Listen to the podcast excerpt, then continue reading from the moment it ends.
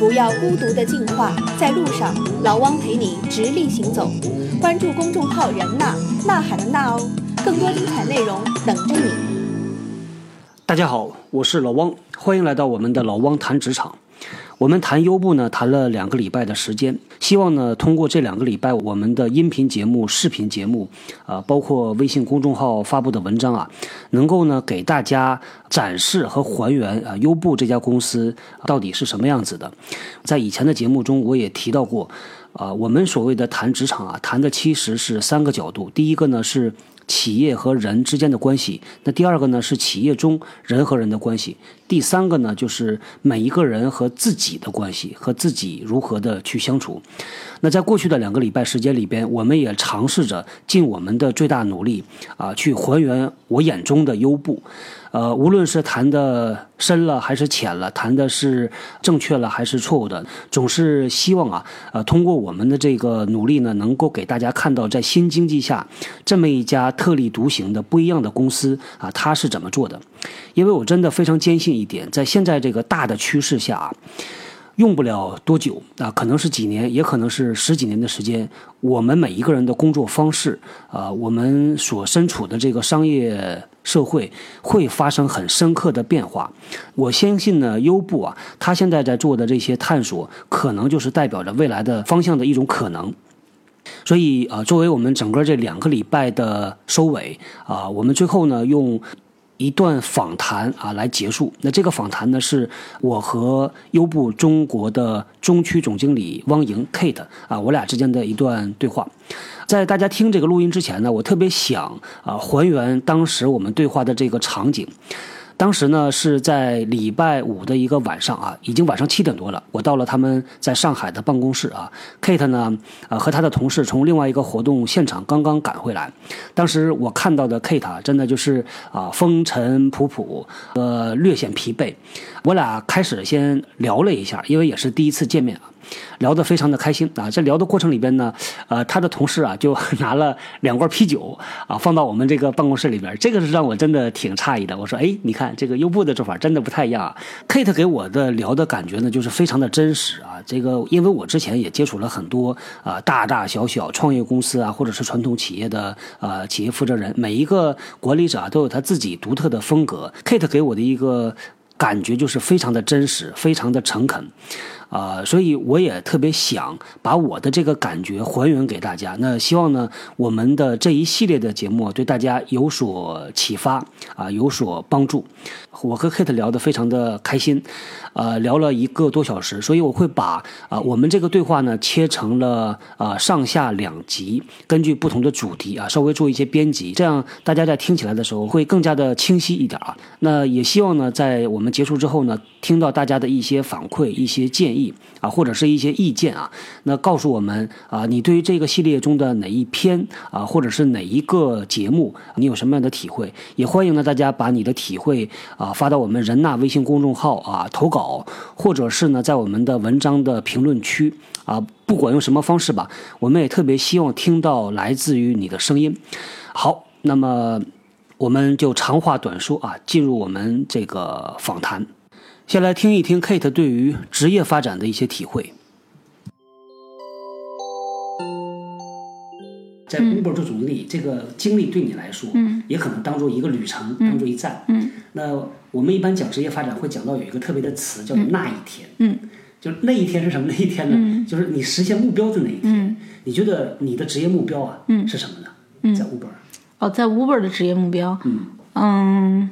我其实我自己在 Uber 也有两个阶段吧。第一个阶段是我是那个要去把事情做成或者把问题解决掉的人，嗯，就是那个实干者，嗯，就是碰到一个问题，比如说当时在杭州，什么萧山就是没有人知道 Uber，也没有车，嗯，那我的目我的目标就是要让萧山有乘客有车，嗯，那我就会带着我的团队分析调查。解解决，那到了现在，我觉得更多的时候是我怎么可以让我的团队，嗯，他们能自己找到那个他应该去解决什么问题，创造什么新的东西，怎么培养他们，让他们去能去做些这些做好这些事情。所以我我的我的这个角色也在发生变化，那中间对我的技能的要求也在变化。以前我是一个好的分析者、执行者就可以了，然后甚至是一个还可以的猪头小队长，大家愿意跟我一起去做就可以了。但现在就更不一样了，就像我们这个整个华东地区的运营团队也要接近一百人了，那我们管着十几个城市，一百人，啊，非常精英和高效的一个组织。那怎么可以让大家，就是怎么能让这里的每一个人，都比一个月前的他更好，一比一个月前的他战斗力更强，比一个月前的他在市场上价值更高，就是怎么做到这些事情，变成了一个我的新的工作内容。啊，懂的，这是你现在关注的。对，如果要是说那一天真的忽然到了的嗯，就是那一天到了，然后你觉得哎呀，终于是一个阶段了。嗯，发生什么事儿你会觉得那一天到了呢？其实最近都开始逐渐在发生了。比如说我在杭州，我刚到杭州没有两个礼拜，杭州就来了一个实习生，他当时才大三，我们几乎就是一起开始的，然后直到他在大学期间跟着我们一起做过不同的工作，啊、成长非常快。他是个学兽医专业的，然后到了 Uber 管理各种租赁公司，跟比他高几十年社会经验的人在沟通交往，然后是后来又变成了这个数据分析达人，会用 SQL 语言写非常长两千多行的，对两千多行的程序来跑数字、分析数字，然后现在他已经变成了独当一面。当昨天我跟他有月度的这个刚才说的这个一对一的交流的时候，他给我提出他接下来的他五年后的职业目标，他现在缺什么才能做那件事情？他在 Uber 应该要做下一个季度要做什么事情，能让他把他还缺的那几件事情学起来。当他已经能去提讲这些事情的时候，我就已经看到，就是我我一步一步我经历过来的呃困惑和找到的最后的方法，然后我再把它相对的总结抽象，再传递给这些新生辈的时候，当我看到他们这些变化，那我就觉得我已经逐渐在实现我的我想要做到的事情了。嗯嗯非常好。我和你们几位同事聊的时候，大家都提到不约而同的提到这个词，就 inspiring。嗯啊，确实是你在点燃他们。嗯，因为我也被他们点燃，就是你你看到你，你觉得自己每天都在努力学新东西，对吗？觉得自己哇，我成长好快啊，嗯、但你看到自己当时带的实习生也跟你用一样的时间，他的成长的速度就是这个差异，恐怕是比我要快得多。所以当你看到每一个人都每他是每一段时间之后，他的变化都给你很大的 inspiring 的时候，你怎么会厌倦和闷呢？你不会吗嗯？呃，现在到目前为止，你在 Uber 已经工作了快两年时间了吧？嗯，一年半多。快对一年半，嗯呃，我猜啊，你刚进入的时候，呃，可能对 Uber 有一个印象，嗯那一年半之后对他还有一个印象，嗯这两个印象如果做比较的话，嗯你觉得有什么不一样的地方嘛？嗯，我觉得就是相当于说，你一年前就我我刚来的时候，大家现在不是流行那个叫那个韩国电视剧叫。呃，太阳的后裔，对吗？就是那时候，我觉得就是啊、看到了这个宋仲基本人，觉得哎呀，看着很暖，然后很帅，是个军人。那时候就是我知道的 Uber，对吧？其实总结一下就是，嗯，很洋气，然后哎，解决很那个日常中很重要的问题，然后解决的很好，行业领先。嗯，那到现在就相当于你会更了解这个人本身。已经开始谈恋爱了，啊，已经谈恋爱了，知道他是怎么一步一步变成一个演员的，然后以前做什么的，然后除了做演员还会做什么，家里是什么样的，他是不是一个除了是一个好演员之外，是不是一个呃被人喜欢的朋友，他是什么样的性，格？这是了解的更细了。对，了解更细有没有什么不一样的呢？嗯，我觉得说两个，一个认真的，一个不认真的嘛。认真的就是说，哎，他可以做这么好，到底是为什么？这种东西吧，就像一个老中医，像中医，这个你并不是就这个中间的复，它是很复杂一个东西，你要不仅要慢慢学习，关键是慢慢要去经历和积累。是，那我对 Uber 为什么可以这么成功的了解，也是随着我每一次见到 Uber 不同的员工。嗯、包括我们的 CEO，其实我们见他的次数挺频繁的。他每次来中国，我都我都可以见到他的。所以每次见到他，或者跟他开会，或者跟其他不同的人交流，他们在不同的时期来到 Uber 做不同的工作，嗯、这些过程都是让我越来越了解这个公司为什么在这个那个这几个方面可以做的那么到极致和别人不一样原因，所以这个是一个变化吧，就是深度了解啊、就 know how 的过程。那呃呃，说个开玩笑又轻松的话题，就是 Uber 在中国是怎么样演化的？就是因为你刚来的那一天，你想象就像一个基因嘛，他那时候还是硅硅谷基因，来到中国第一天，他肯定还是跟那边一点区别都没有同步。经过快两年时间，Uber 在中国演化出自己的很多的性格。比如说，我前几天在 LinkedIn 上，就是也是分享一个说我们内部沟通是怎么做的，为什么我们的城市团队都工作特别开心。我看到了三个小故事，是吧？呃，还前面那一篇就是四招教你做沟通。哦那举个例子，就是说我们在杭州的时候啊，就是我们同事都就是工作很努力，但是大家都很幽默，嗯，很会给每个人起外号。有时候，哎，这个外号吧，有有点小讽刺你一下。比如说，你每天梳个小油头什么的，大家就叫你个油头小队长之类的。然后有的时候是有的人特别大方，老是请大家吃饭，啊，叫你现金侠，对吧？就是说这些我们自己演化出来的文化，那为什么会有这种文化呢？是因为我们是一个小团队，我们就那么几个人，我们一天十几个小时待在一起，做有时候非常苦的事情，我们有时候也会做很大量的重复性的工作，但我们怎么让这种生活状态非常的有趣和有激情？因为这个事情本身是有激情的，你不会被每一天碰到挫折，你不想让它掩盖了那种光辉，你想保持那种激情，那这种激情你自己也要创造嘛。所以开开玩笑、取取外号、相互讥讽一下，也是很有意思。做有态度的节目，给有态度的你。老汪为你分析职场中人与企业、人与人、人与自己的三种关系，做最懂你的职场自媒体。在 APP 中点击关注或订阅，这样就不会错过我们的更新啦。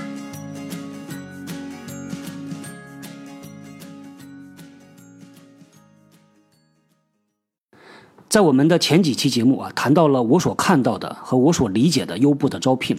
那接下来呢，咱们来听一听他是怎么样看待优步招聘的。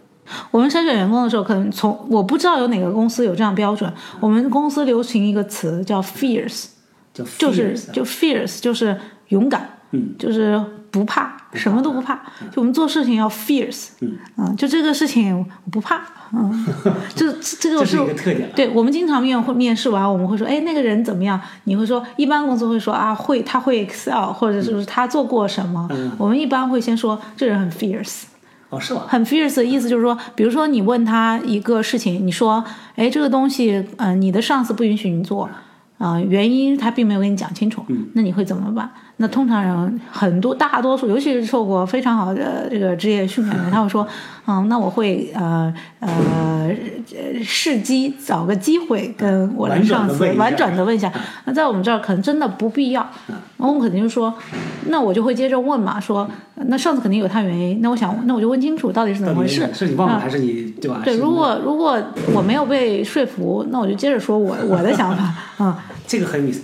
呃，在阿里巴巴啊，他们曾经总结过阿里员工的特点，就是那个最经典的那几个字：很猛、很傻，叫很傻、很天真，很猛、很持久。嗯，从你的角度来看，呃，Uber 的员工除了那个 fierce 之外，还有什么可以总结出来的特点？嗯，就是呃，永远热血沸腾，永远热血沸腾。就永远都是想起来这些事情，你就迫不及待的要去，嗯、做，嗯，解决问题，嗯。改变，然后带来惊喜，嗯。然后还有就是乐观，嗯，就是一个事情，每个事情都有它的呃风险，但是我们我们希望的人是乐观的，嗯，看到的是一个事情的可能性，嗯一个硬币，白的和黑的，总要看到那个亮的那一面儿。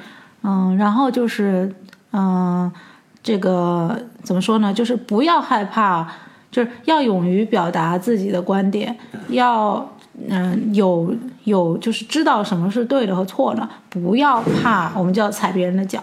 就不要怕指出别人的不对，也不要怕跟别人有不同意见。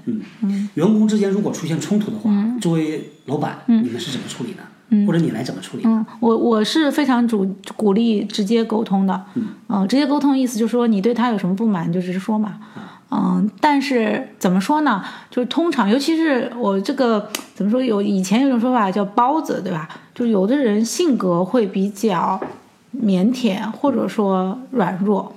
嗯、他有不同的观点的时候，他心里会暗暗的呃不能说出来。他光想，他光想然后甚至有时候别人说了不同意见，他有时候甚至会觉得委屈，或者他说了别人又反驳，或者是反对，或者甚至说那你这个说的不清楚，有的人就会很会难过。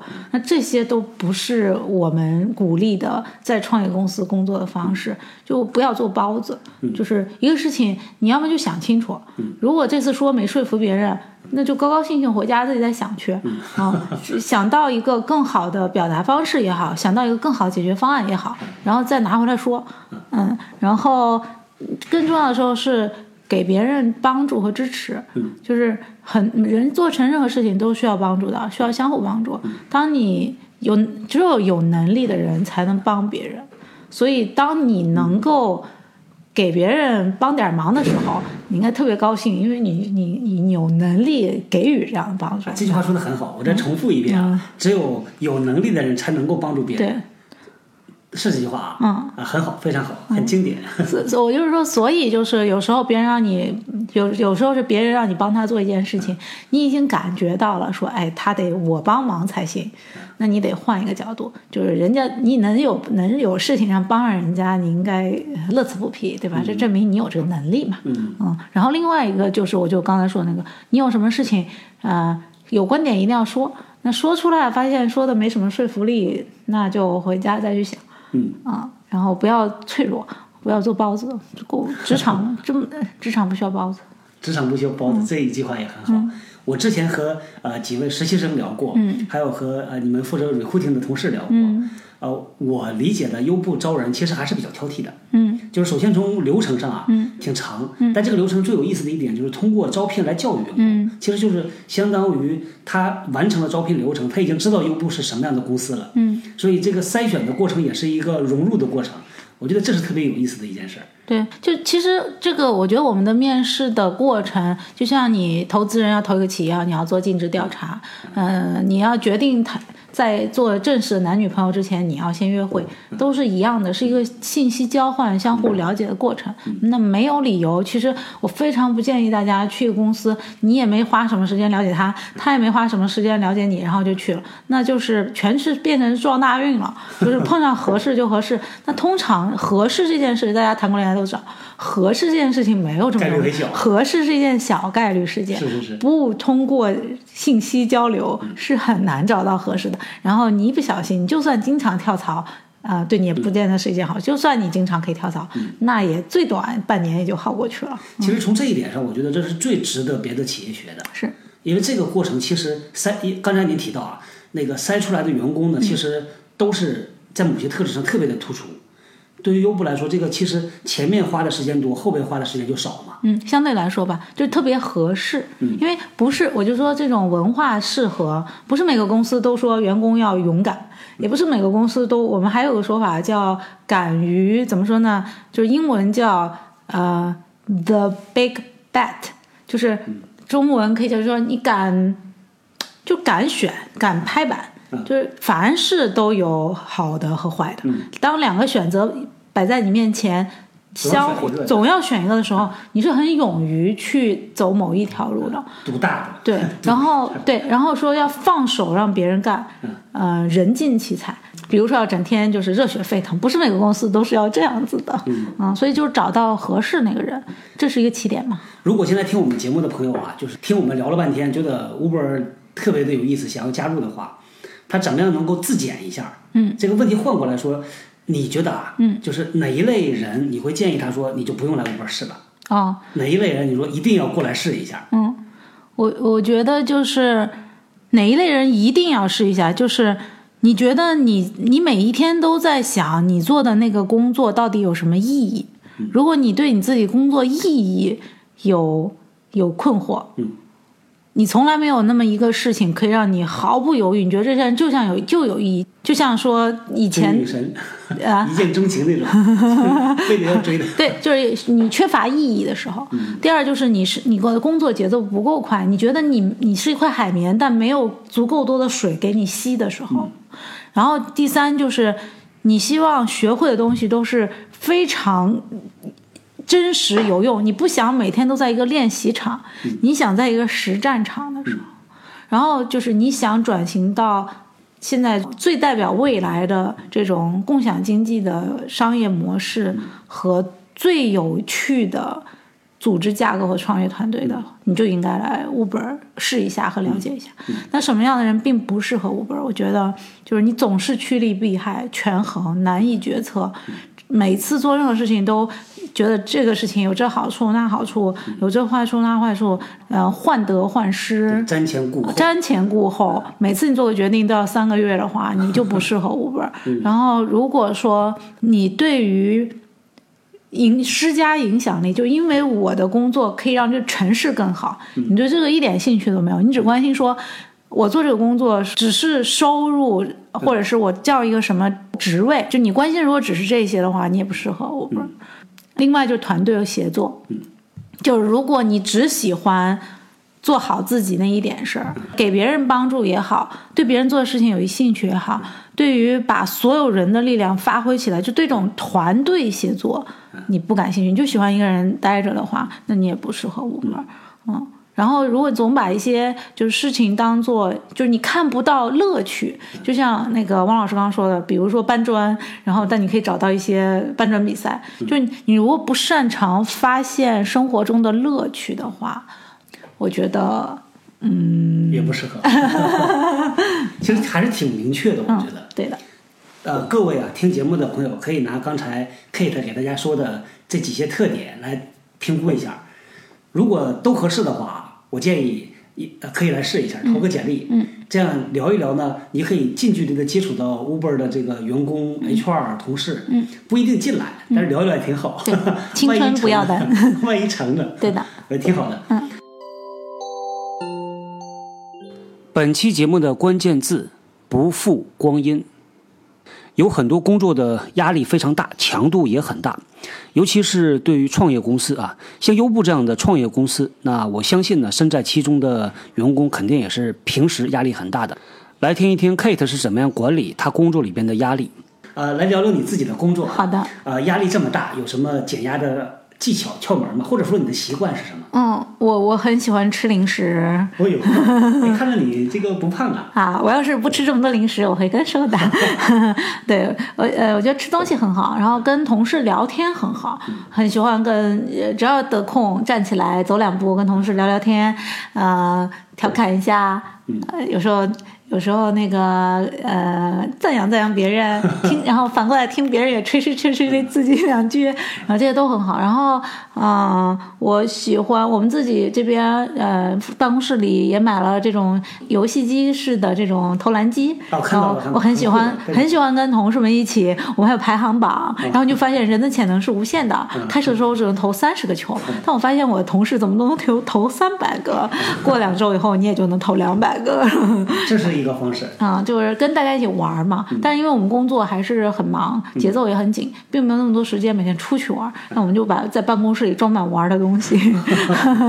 然后我其实以前很喜欢，有时候也喜欢慢的节奏，所以我有时间的时候我也很喜欢花花草草的。哦，是吧？嗯。然后也这个也是一种放松的方法嗯，我很喜欢。其实我有我自己有一句口头禅，就我喜欢吃火锅，所以我同事说我的理论就是火锅治百病。然后开心的时候啊，我们去吃火锅吧，今天庆祝一下；不开心的时候，今天不高兴，吃火锅把怨气都吃肚子里。然后那个说病了，说哎吃顿火锅那个力气就足了。永远的说吃火锅治百病。可以考虑以后在车上送火锅，送火锅。可以的，各种各样的方式吧。我觉得跟大家在一起有美食，轻松好笑，嗯，就是很好。听起来挺有意思的。嗯，热血沸腾的工作，嗯，热泪盈眶的那个生活，嗯，挺好的。呃，有没有被人评价过是女强人呐之类的？嗯，其实还挺少的。嗯，因为当然不认识的人怎么说，我其实也并不知道。或者说女汉子啊，现在应该叫流行女汉子这种。嗯，女汉子。我觉得这个可能大多数现在的女孩子都会觉得自己或多或少有点女汉子的特质嘛，对不对？嗯，我自己也会有时候觉得啊，我好像是不是还挺女汉子的？但我觉得我因为很多听众是女性朋友嘛，觉得叫倒未必嘛，女生有比男生多很多的优势，对吧？你。本来就有女性的这个真善美，然后那你真的坦白说，就是男有男儿有泪不轻弹，那他碰到困难的时候，他可能就必须表现出非常淡定就忍了，对吧？至于男儿为什么有泪不轻弹，我也并不知道，但就是男儿有泪不轻弹。那女生不一样嘛，你就是真的今天实在是不会做一件事情，或者真的就是累到不行，你就跟你的同事，不管他是男的女的。你就撒娇一下也没有什么，也不会怎么样嘛。对，你就说啊，我真的是不会做，教教我吧。或者说有人有你的同事真的很严肃指责你说你怎么那么笨，你这种事情怎么做成这样？说那我真的是没做好吗？那你教我一下嘛。这个也没有什么不可以嘛。对，所以我觉得呃，我觉得女汉子一面就是对自己做的事情。要非常有热情，然后又特别想把它做好的这种要强的劲头，它会让你更好，让你更有魅力。但是当你碰到困难的时候，呃，你还是有很多办法可以疏解一下压力，缓解一下紧张气氛。嗯，对，这也是一种做自己嘛。你在家肯定会跟你爸妈撒娇。我从外界观察来看，我发现 Uber 的女的管理者比较多。嗯，这个。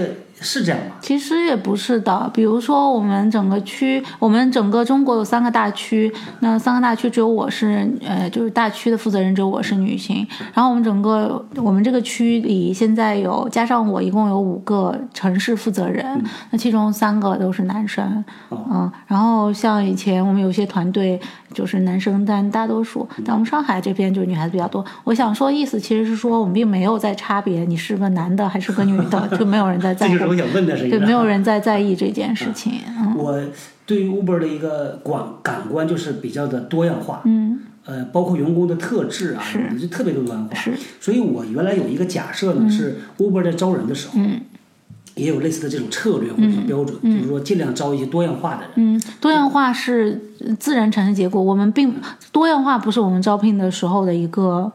呃，目标是全是自然就这样的，因为我们的目标就我们是一个很特别的骰子，我就说那个骰子是说要你勇敢，要你做自己，要你呃热血沸腾，要你想想为这个城市想改变这个城市，这很多特质组成的人里，使得什么样各行各业都有这样的人。比如说，我们有最近在加入我们的做呃政府沟通的一些同事，以前是在。政府体系工作的，我们也有，就是说刚才说大学有军人，呃，军官退役的，然后我们也有说以前就是做传统金融行业的，那也有是从，呃，也是像呃这种呃电商，也是类似行业的人来的。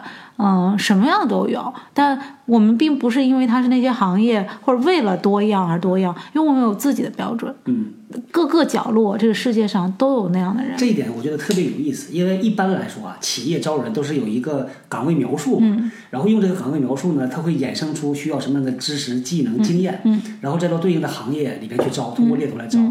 Uber 招人的时候和做生意我觉得很像，嗯，就是中间有两个呃两个中心点，有两个神不散，嗯。只要围着它转就好。是的，在招人的时候，你们看的好像是特质，是以这个特质为标准呢。对你们来说啊，这个候选人就不是一个行业的一种人，是不是一百万、一千万？你们是面对整个市场。是的，只要符合这个特质的都可以来试。是的，这个无形中呢就。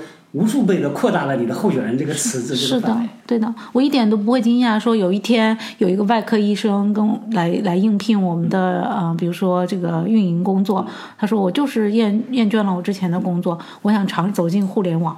然后我就发现你们这个工作库，你们这个应对挑战大，不好弄。但是这个事情做成了以后，对千千万人都有影响。我就想来做这件事情。嗯，然后他，那我们这时候会问他一些问题，说，哎，这个给你一个，你看，如果碰到这种情况，你怎么解决？如果替他体现出很好解决问题能力，很很有逻辑，很能分析事情，又是说，那你打算指挥谁去做？如果他表现出说，那我当然自己就可以做，就是表现出那种很能自己 hands on 做事情的那种能力，同时他表现出非常好，适合我们刚才说的那些勇敢、那些创新、热血沸腾的那种性格，然后又是一个很好的团队合作成员。那我我不并不在乎他现在是做对行。嗯我之前啊，经常被就是我们听友来问说啊，我现在做这个适不适合跳到那个岗位去？那个有什么障碍？嗯那现在我可以回答大家，如果呢，你不管现在你做什么，你如果想来加入 Uber 的话，那你就不要犹豫，是的，用这个特质去衡量一下自己。对只要符合这个特质，你就可以来试一下。对，因为没有啥损失的嘛，nothing to lose。对的，而且这是一个新的时代的一个好处，就像所谓以前有说边缘科学。就它是一个新的东西，就算有人今天就是有人是老师，有人是医生，有人是运动员，你们从就是到说一年之后变成一个在做移动互联网呃呃打车行业的运营人才。这件事情，你们中间你们要走过路是没有差别的。我觉得就是女孩子嘛，做自己做自己爱的东西，永远都不要放弃。嗯那生活咋办呢？嗯，生活、就是工作、工资啊，对，当你有一种不放弃的态度，你会把每一件事情都做好的。嗯，因为这个，这个就是放弃是什么意思？就躲起来嘛，躲在你自己安全温暖的小窝里，然后与世隔绝。永远都不要想那种选择，嗯，然后那不管你的不同时段人生生活的需要是什么，你都要知道，我从来不会放弃。然后不放弃什么呢？就不放弃做自己要做的事情，不放弃自己跟人群的拥抱，不放弃培养自己不同的技能，因为只有技能才能带遍你走向世界，看遍风景，对吧？你就像你出国旅游，你也知道，你也要知道怎么样在呃国外呃找酒店，去什么地方，语言这个地方。人喜欢吃什么？就是说，充满对世界的好奇心，练就一身的本本事啊！这种本事不是不只是为了谋生，也不只是为了可以生活，而是带自己走到未知的地方去。嗯，说的真好。就永远不负光阴吗？你就算有时候你是在迈大步，从一个地方换到另一个地方；有的时候你是迈个中步，比如说，诶，实在工作没意思，你可可以读书，就是说它不是一个最大的步，但它是一中步。你有时候可以迈小步，你可以待在原来的岗位，什么都没有变化，原来的城市、原来的单位，你可以学一个新的东西，你可以认识新的人。你有时候就是单纯的说。其实有时候你不知道该做什么，只是因为你的视野不够广，你可能只是需要去接触更多的信息，都有很多方法。然后那再还你还可以说你做一些你一直都想做，坦白说明天就是世界末日，你总今天有一些跟跟学习跟工作无关的事，你还是想做的嘛？那就做嘛，就是不负光阴嘛，就是不负光阴啊！这个今天和 Kate 聊，听到了好多这个值得写下来的，没有啊，瞎聊，很 好很好。我接触的这些优步员工啊，给了我一个很强烈的感觉啊，就是在这个做事儿的态度上呢，是那种叫越挫越勇啊，就是遇到事儿了不怕事儿，而是冲上去要把这个事情搞定。除了这样的一种态度之外呢，还有就是能力啊，尤其是在解决问题的能力上面。所以呢，我就专门问了 Kate 一个问题啊，在解决问题上有没有什么特别好的工具、方法或者是经验啊，拿出来分享给大家的啊。接下来呢，咱们听 Kate 来聊一聊。我可能也说不出那些大家呃没听说过的工具，都是很日常的吧。我觉得我每次因为每个阶段都会碰到挑战，尤其是有变化的时候，到一个新的单位、一个新的职位或者一个新的学校。我那时候刚去读 MBA 的时候，每碰到这种时候，其实是你成长最快的时候，因为你在获取新的信息，但一定是你最痛苦的时候。嗯，那这种时候我一般都会。其实我是蛮懒，笔头蛮懒的一个人。有时候该写的、该记的，就想着脑子里记过就算了。那这种时候一定要比较认真、仔细、谨慎，把自己该要做的还没有做好的，可以跟什么人去学习借鉴的，要读的书、碰到的问题，最好都把它系稍微有呃系统一点的记录下来。记录下来是记在什么地方？我自己就是记在电脑的，我喜欢用 Excel，所以我就在记在 Excel 上。我喜欢把那些难题一个个都解决，然后你会发现，通常就一两个月的时间，当你碰到转型的那样的过渡期，一两个月的时间肯定都过渡过去了。但那一两个月的时间是你最痛苦的。但只要我有那个工具在，我就知道没什么可怕的。但虽然有时候我也很怕，说哇，这事情我搞不搞定啊？但你知道，没什么可怕的。我只要把那些事情一个个做掉。那两个月过去之后，一切都会好起来了。嗯嗯，所以人都会碰到这种挑战嘛。对，no pain no gain。no pain no gain，而且就是有，而且还还还说那句话，经常去寻求帮助嘛。那些有能力的人都在等着你呢。这个特别好。我以前我曾经参加过一个特别无聊的培训，讲那个就是叫 code of conduct，嗯，就是企业的什么合规的。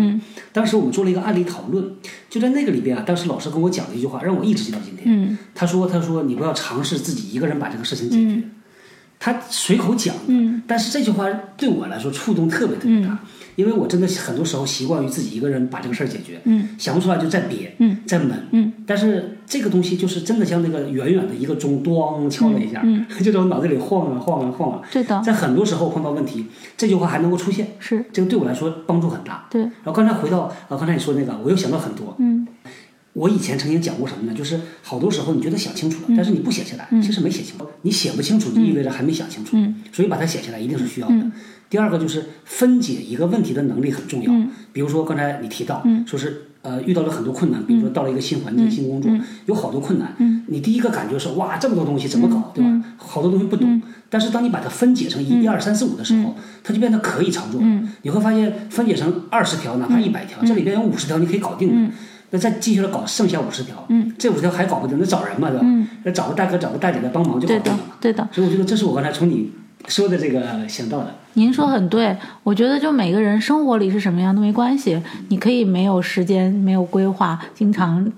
迟到赴朋友约，你也可以非常散漫，你可以是很很浪漫的人，但是这些都不影响你在工作上是一个很擅长解决问题、能最有效解决问题的人。对你大可以生活中呃爱干嘛干嘛，但你在如果是在工作上、职场上或者重要事情上，像王老师说的。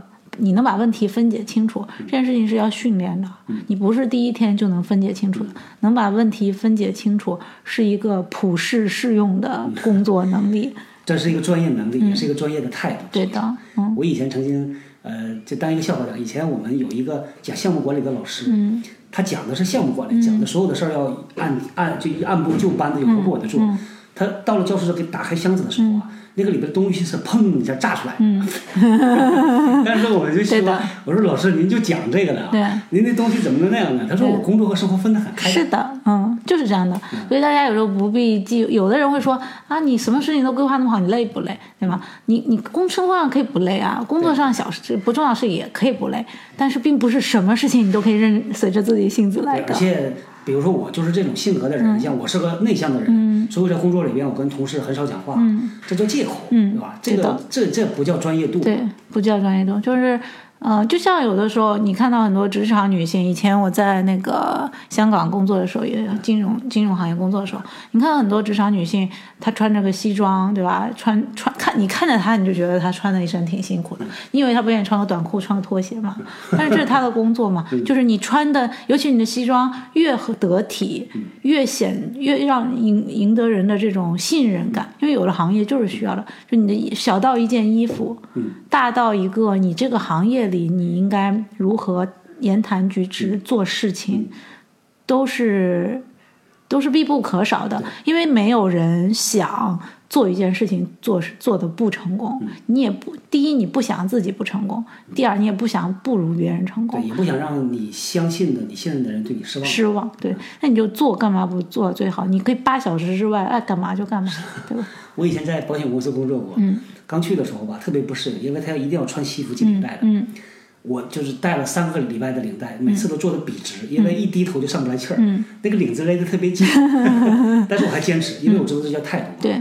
但后来我忽然发现，有一天晚上加班啊，我忽然发现他那个领子可松了。坐在我对面那个同事，我发现原来第一个扣是不用系的，这一个技能是。啊是。所以我我但我后来我真的就意识到，嗯，那你态度上很坚持的话，你可以。绷着，但是实际上你很累。嗯，但当你有了这个技能之后，可能并不是那么的难。嗯，所以这个事儿对我来说印象也挺深。在公众号“人呐”中。分别回复“助手”和“活动”两个词，让我们时刻保持同步。喜见轻课专辑已在喜马拉雅上线，同时在人纳中线上线下的培训课程正在招募，欢迎报名。你认真，老汪也会认真的。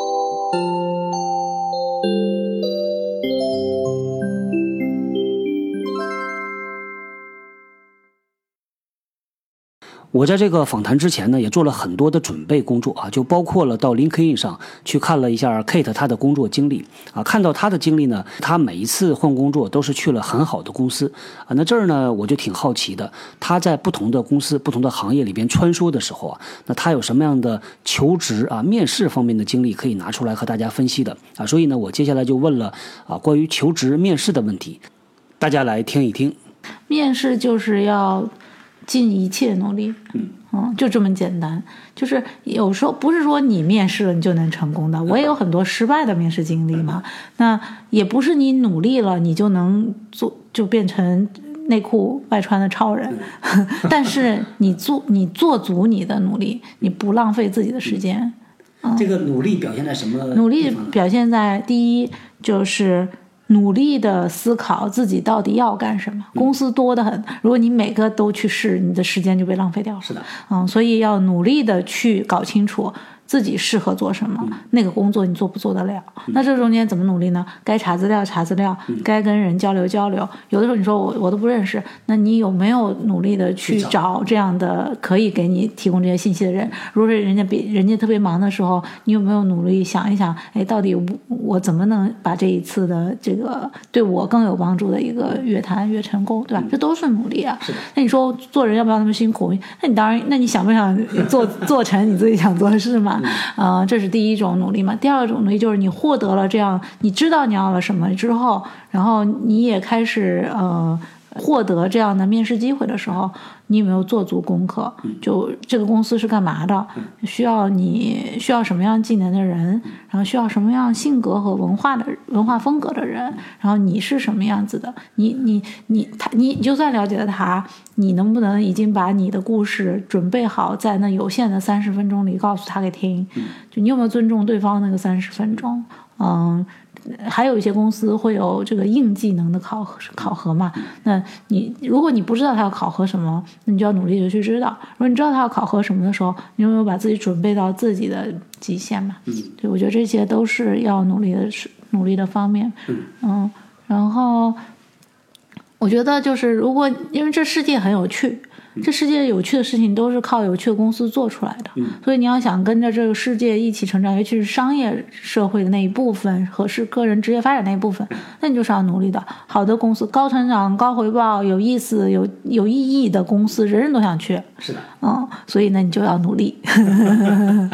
所以归根到结结底是努力，而是要聪明的努力。要聪明的努力。当时我大学在西安读，那西安其实不像上海这样有那么多的实习机会，然后所有大学生。都那么了，有一个开阔的视野。那那时候我很多事情我们也不知道，所以其实我相信我比很多在上海的今天的大学生要走很多弯路的。但你就不停的尝试，而且你要乐在其中。如果你把它当成一个。烦躁、压力，嗯，那你就先休息休息，等到你到那一天找到那种特别满血复活、特别期待的去做这件事的时候再做。人生永远都不急，那肯德基爷爷创业都头发白了才创业，永远都不急。但你做的时候，就找到那种。充满热情、全情投入的状态。嗯，我去年的时候，我去了西北工业大学，嗯，是你的母校啊？那不是，我是我我我我本科是在西安交大读的。呃，交大。嗯，我去了西北大学、西北工业大学，当时真的就有同学在问，说是我特别想去上海，嗯，呃，去什么什么公司做管培，嗯，然后问怎么办，嗯，因为太远了嘛，嗯，实习机会，嗯，这个你会给他们什么建议呢？首先想去就一定要去，嗯嗯，然后就是接下来分解怎么去成的问题，对吧？嗯，然后把比如说很简单嘛，学校里历届。各种去了北上广深找工作的人都去了什么地方？那找就业中心老师问一问，都是问到的，老师都是知道的。然后这些公司，那你知道公司名字，你就可以开始做功课嘛。哪些公司招什么样的计划，要什么专业专业，你就开始找起来。然后你说去，那假设没有，那我怎么办呢？你可以，你还是可以选择。我以前也是有一段时间，我找工作就在北京，那我就在北京，那我就找想办法找，哎，有没有同学那里可以住一住啊？那就住在那儿，然后方便我每天面试。有的机会是。就是正常，呃，投简历得到的，有的是就因为我住在同学那儿，那他们有实习的机会介绍，说，哎，我在这个公司实习，还要找个人，你要不要去试一试？那我觉得这本身就，关键是这本身很好玩，当然会有辛苦的时候嘛。你穿换上一身西装，当当当坐个地铁跑去面试，不辛苦吗？当然辛苦，但是。那既然我都辛苦了，我总得获得点有什么意思的事情。所以每次面试官问你有什么问题啊，那你真的有什么问题你就问问嘛，是不是？总还有点收获的。真的非常好，因为第一个分解，第二个就是自己在找那个乐儿，嗯，而不是觉得它很苦。对，我之前做这个节目就有一段时间，就是遇到瓶颈，嗯，觉得很苦，每天很累，嗯，每天工作到一两点钟，嗯，但后来忽然发现，再怎么累，它都比上班有意思吧。对，我觉得这就是就是坦白说啊，就是这都是有有人生经历的人才会明白的。那。就这世界上没有完美的，大大家就不要做梦说我都是童话，对吧？嗯，做什么事情都成，武功高强那是不可能的。就是这世界没有完美，但你总是有有牺牲才有收获的。但在所有可以做的事情里，哪一个是？你相对来说最爱的那一个，然后没有什么事情是可以轻易就成功的，因为人太多了，每个人都想成功，所以找到那个你相对还觉得好的事情，持之以恒的努力，然后碰人人都会碰到挫折。那我不知道汪老师以什么频率，那我至少每个月有好几天都还蛮低落的。那这种时候就是想办法自己那个调整自己嘛，然后回来接着努力啊。尽量找到其中乐趣，让自己变成一个善于发现乐趣的人。你迟早会做成一些事情，而且会比自己更好嘛。嗯嗯，甚至是想象不到的。对，想象不到的，而且总会有意意外收获的。嗯，好，非常感谢 Kate，聊得非常感谢，一不小心聊了好长好长时间。好，那咱们今天就聊到这儿啊，下礼拜再见。谢谢大家，谢谢王老师。好，谢谢 Kate，谢谢。拜拜。好，拜拜。嗯。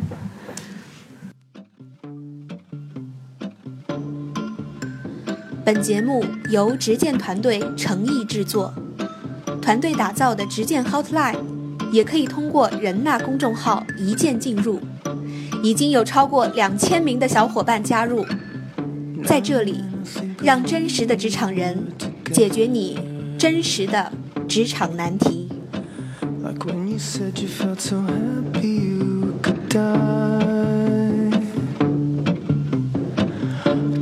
myself that you were right for me, but felt so lonely in your company. But that was love and to make us still.